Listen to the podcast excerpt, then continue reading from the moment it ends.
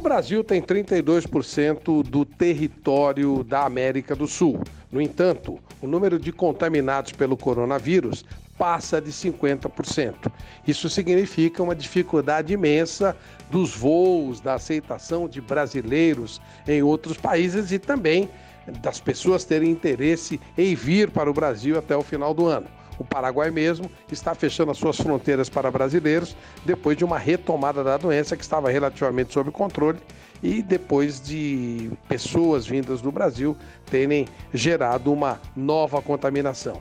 Em cima disso, com todos os campeonatos parados, com a Argentina falando em não ter futebol até setembro e com as normais eh, dificuldades de cada país em equacionar os seus calendários, fica muito difícil que tenhamos Libertadores da América nesta temporada.